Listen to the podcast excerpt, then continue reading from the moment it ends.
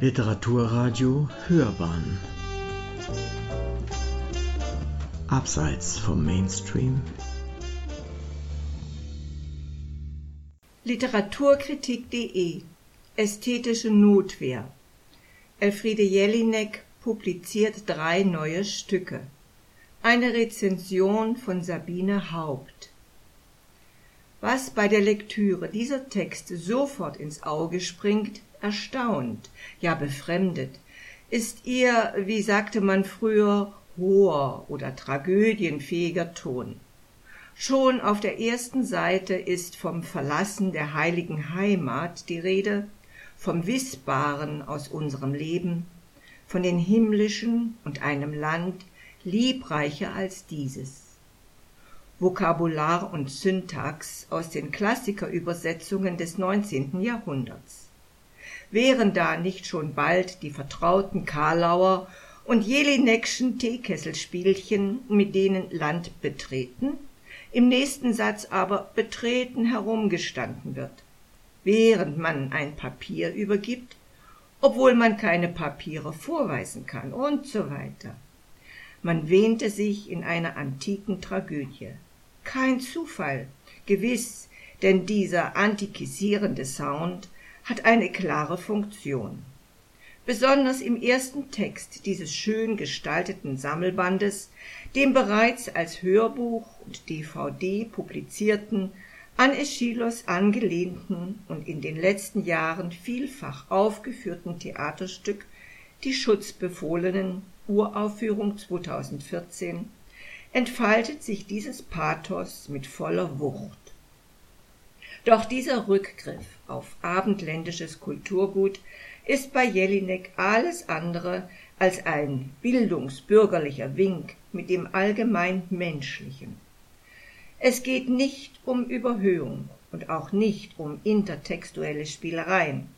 Vielmehr geht es darum, Gegenwärtiges in grelles Licht von Historie und Mythos zu tauchen, die Tagespolitik der eigenen Epoche aus einer fingierten historischen Distanz zu beleuchten, um das Ungeheuerliche unserer Gegenwart als geschichtliches Ereignis zu begreifen.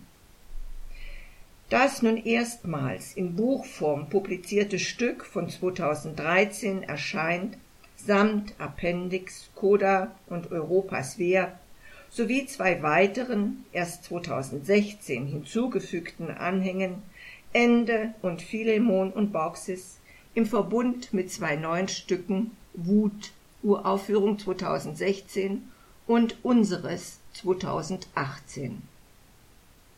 Offenbar vertraut der Verlag auf die Informiertheit seiner Leser, denn außer einem sparsamen Klappentext mit ein paar Bonmots aus Aufführungsrezensionen gibt es keinerlei Erläuterungen, keinen Kommentar keine Fußnote, nichts, was in irgendeiner Weise erklärend sein könnte. Auf fast 600 Seiten nichts als reiner Text, pure Primärliteratur, wobei das Attribut primär die Sache nicht ganz trifft, was allein schon den von der Autorin nicht ohne ironische Untertöne angefügten Hinweisen auf ihre Quellen zu entnehmen ist. In diesem nahezu unstrukturierten Textkonvolut gibt es keine Unterscheidung von Primär und Sekundär, keine Trennlinie zwischen den Diskursen, keine Grenzen zwischen Realität und Fiktion. Wer diesen Texten begegnet, weiß vorher schon, worum es geht. Sie oder er hat Programmhefte, Rezensionen oder Interviews gelesen Kultursendungen gesehen oder gehört, weiß, dass Elfriede Jelinek in diesen drei Stücken mit der jüngsten europäischen Realtragödie abrechnet, der Abschottung der reichen Industrieländer und ihrer Schuld am Elend und am Tod tausender geflüchteter Menschen. Es ist gut, wenn man das weiß, denn ohne dieses Vorwissen würde der Text kaum funktionieren. Jelinek verlässt sich darauf, dass wir all diese Sätze über Flucht und Asyl, Terror, Gewalt und Verfolgung, all das Gerede über Fremdheit und Identität irgendwo schon mal gehört haben, dass uns die zitierten Sprüche bekannt vorkommen, wenn auch aus anderen Kontexten, aus den Medien, aus antiken Tragödien, politischen Reden, Traktaten, Broschüren und Gerüchten. Hier wird nun diese sprachliche Realität gesammelt, in fließenden Übergängen und harten Schnitten. Ehrwürdige Begriffe wie Menschenwürde und Einbürgerung haben sich an verwegenen Kreationen wie Blutschuldlos, Rumpfmenschen oder Menschenkuchen. Die Gewalt, die dabei der Sprache angetan wird, spiegelt die Gewalt der zitierten Diskurse entlarvt das absurde, unangemessene und unmenschliche bürokratischer Gebote angesichts der Katastrophe. Uns hat irgendwer gezeugt und irgendeine geboren. Wir verstehen, dass sie das überprüfen wollen, aber sie werden es nicht können. Den Namenlosen eine Stimme geben, das Unerhörte hörbar machen, das ist ganz im Sinne einer klassischen Literatur engagée, die Mission dieses Textverfahrens. Aber nicht durch erfundene Rollenfiktion, durch Dialoge und Geschichten, die den Asylsuchenden in den Mund gelegt werden. Denn es gibt, wie in all ihren neueren Theaterstücken, weder Szeneneinteilung noch Nebentexte, auch keine Rollen oder sonst voneinander abgegrenzte Sprechinstanzen. Originaltext und Zitate sind nicht zu unterscheiden. Ein Collageverfahren, das Jelinek zum ersten Mal in dieser Konsequenz in ihrem RAF-Stück Wolkenheim 1988 verwendete. Schon damals entsetzte die Kollektivperspektive, das indifferente, entindividualisierte namenlose Wir den herkömmlichen Dialog der Dramatis Personae. Wir leben, wir leben, Hauptsache wir leben, lautet der erste Satz in Die Schutzbefohlenen. Darum geht es, um menschliches Überleben, das im Kontext des europäischen Asyldramas auf seine existenzielle Schwundstufe reduziert wird. Von diesem Satz geht alles aus von einer schlichten, unbezweifelbaren Aussage, deren Wiederholung das Zweifellose dann aber zunehmend in ein Stottern und Stammeln, ein Quasseln und Plappern überführt, dem bald jeglicher Halt, jede existenzielle und semantische Sicherheit abhanden kommt. Ein polyphones Stolpern von bisweilen chaotischer, oft zwanghafter, manchmal auch liturgisch ritualisierter Gewalt. Es gibt Momente, in denen das Stimmengewirr sich zu einer rhythmischen Partitur verdichtet, wenn der Chor sich zusammendrängt, zu einem einzigen Sprachrohr kondensiert, um sich gleich darauf in kaum noch nachvollziehbaren Satzkaskaden wieder aufzulösen. Die Schwundstufe der Menschlichkeit braucht keine Individuen, nimmt keine Rücksicht auf Persönlichkeit. Das allgemein Menschliche hat seine Noblesse verloren. Wir sind alle und niemand. Wir werden verschwunden sein. Im Meer. Abschaum. Wir werden nichts sein. Immer wieder kommt es zu irrwitzigen, diskursiven Zusammenstößen, zu Schocks und semantischen Knalleffekten. Manchmal hat die Assoziationswut und Flut freilich etwas Manisches, zielt und schießt in einer Art sprachlichem Beziehungswahn auf alles und jedes, was in den Sinn kommt, als wäre der Chor ein depperter Gesangsverein, der bei jedem Stichwort und wie unter Zwang den passenden Schlager anstimmt. Doch vielleicht ist diese Obsession der Preis für herrlich absurde, oft auch selbstironische Sätze wie Ich habe nicht den Eindruck, dass Sie das nachvollziehen können. Ich spreche hier zu einer Wand. Die anderen drei Wände stehen schon nicht mehr. Dieser Text ist ein Oratorium der Verzweiflung und der Ironie, der, wie äh, die BRORF-Einspielung unter der Regie von Leonard Koppelmann gezeigt hat, vielleicht ohnehin als Hörspiel sein Potenzial am wirksamsten entfaltet. Jelinek erprobt hier eine besonders radikale Form des postdramatischen Theaters, das nun, nachdem alle traditionellen Formen abgeschafft sind, zur ältesten und archaischsten Form des Theaters zurückkehrt, dem Chor. Es gibt keine festgelegten Charaktere, keine Dialoge, keine irgendwie mimetisch mit oder nachzuvollziehende Handlung, keine klaren zeitlichen und räumlichen Koordinaten. Doch es gibt den genannten thematischen Zusammenhang. Vor allem aber gibt es diesen ganz speziellen Ton, diese oft quälend monotone, obsessive, skandalös, sarkastische Sprache, eine Sprache, die Pathos nicht nur geläufig ist, sondern geradezu innewohnt. Der Unterhaltungswert dieser Texte tendiert gegen Null, jedenfalls sofern Unterhaltung als Zerstreuung verstanden wird. Von mir ist noch niemand unterhalten worden. Schon normale Unterhaltungen scheue ich wie die Fernsehwerbung, heißt es in unseres. Der Rückgriff auf das Pathos der Antike ist kein dramaturgisches Mätzchen, es ist die verzweifelte Hilfs- und fassungslose Geste im Angesicht des Grauens, eine Art ästhetische Notwehr gegen Zynismus und Gleichgültigkeit.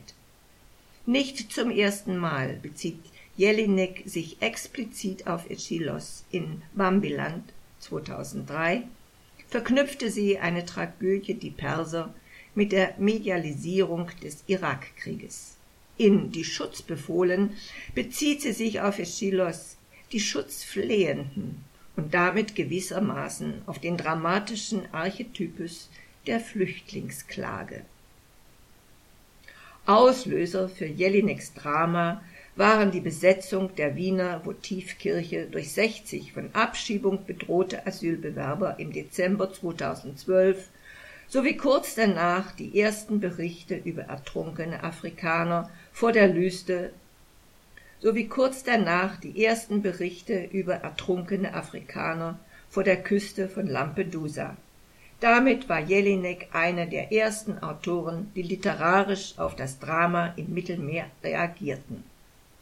Ihre Diskursloopings in diesen und den beiden neueren Stücken verschränken nun die Ereignisse in Wien und vor Lampedusa mit der antiken Tragödie, mit Zitaten aus einer Broschüre des österreichischen Staatssekretariats für Integration.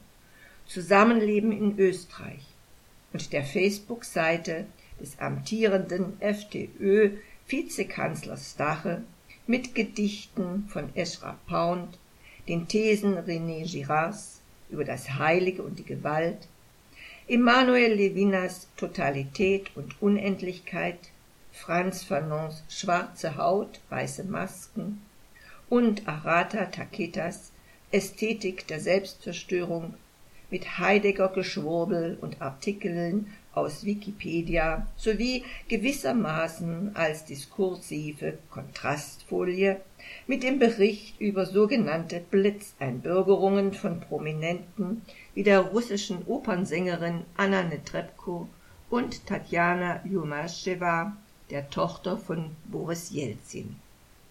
Das zweite, etwas längere Stück des Sammelbandes Wut 2016 ist eine Reaktion auf die Pariser Anschläge gegen das Satire-Magazin Charlie Hebdo und einen Supermarkt im Januar 2015.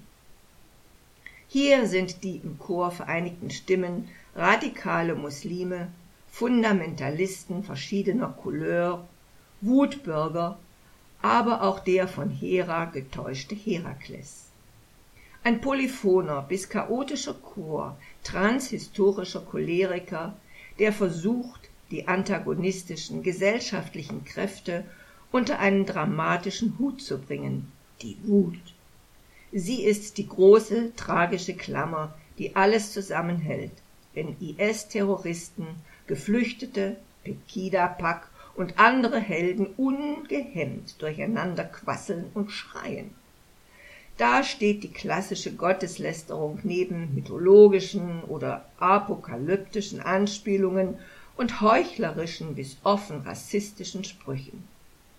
Jelineks Fable für Trash und gezielt geschmacklose Karlauer macht das Setting nicht verständlicher. Wäre da nicht die allgegenwärtige Wut der Autorin auf alle Wütenden? Ich fordere von meinem Ahnherrn, dass das sofort aufhören muss. Es hört aber nicht auf. Nichts hört auf. Alles bleibt erhalten, auch wenn alle tot sind. Na, mich tröstet das nicht. Da brennt einer, dort werden andere geköpft, ich wiederhole mich. Also bitte, Elfi, mach doch nichts, wen stört's? Das ist alles immer noch ganz genauso, egal wie oft ich es schreibe.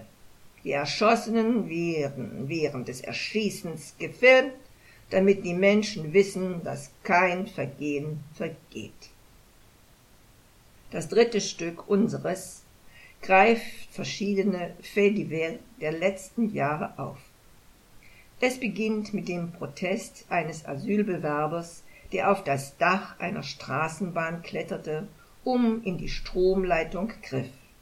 Der anschließende Shitstorm in den sozialen Medien zeigte den zunehmenden Fremdenhass in unverhüllter Drastik. Jelinek Jelinek taucht solche Reden in den nie versiegenden Strom ihrer Ironie.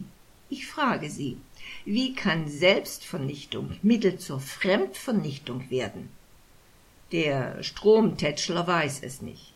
Der will nur selber weg. Er will sich wegmachen. Den Strom streifen und dann sterben. Das ist doch ganz einfach. Vorausgesetzt, man erwischt die Leitung, die typischerweise nie besetzt ist. Das Negersein ist, um sich zu vernichten. Es ist Übergang, nicht Endzustand, der nicht mehr ganz so negativ sein wird. Ein paar werden überleben dürfen, wenn auch nicht bei uns. Doch so weit sind wir noch nicht. Wir sind noch unter der Oberleitung, die uns endlich leiten soll. Im zweiten Teil des Stücks Nein, meins, alles meins, Ajax, Ajax reinigt alles.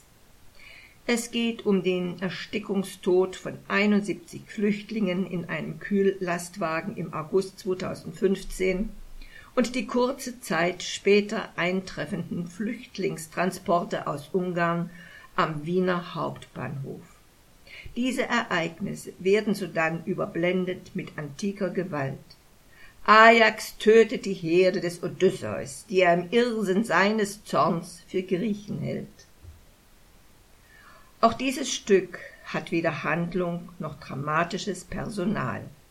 Gewalt und Vitalität sind ganz in der Sprache gebannt, splittern und platzen auf wie dorniger Spreu aus Jelineks unermüdlicher Diskurs-Häckselmaschine. Da werden Floskeln aus dem Zusammenhang gerissen und isoliert, Sprachschablonen aufeinander geschraubt, Zitate wiederholt und variiert, Versatzstücke hin und her geschoben, so lange, bis alles auseinanderbricht. Aus Sätzen wie Gleich wird mein Herz hervorquellen, blitzt noch die fingierte Naivität altösterreichischer Sprachkritik. Hier steht Jelinek in der Tradition von Hoffmannsthal bis Qualtinger. Wüsste man nicht, welche wunderbare Inszenierungen es von Jelinek Stücken wie die Schutzbefohlen und Wut. Ich denke hier vor allem an die Inszenierungen von Nikolaus Stemann, Enrico Lüppe und dem Zürcher Kollektiv um Barbara Frei bereits gegeben hat. Man würde ihre Theatertexte vielleicht als nicht spielbar klassifizieren. Nun ist die vermeintliche Unspielbarkeit von Theaterstücken ein alter Hut. Ein echtes Novum bei Jelinek aber ist, dass ihre Stücke eigentlich auch nicht lesbar sind.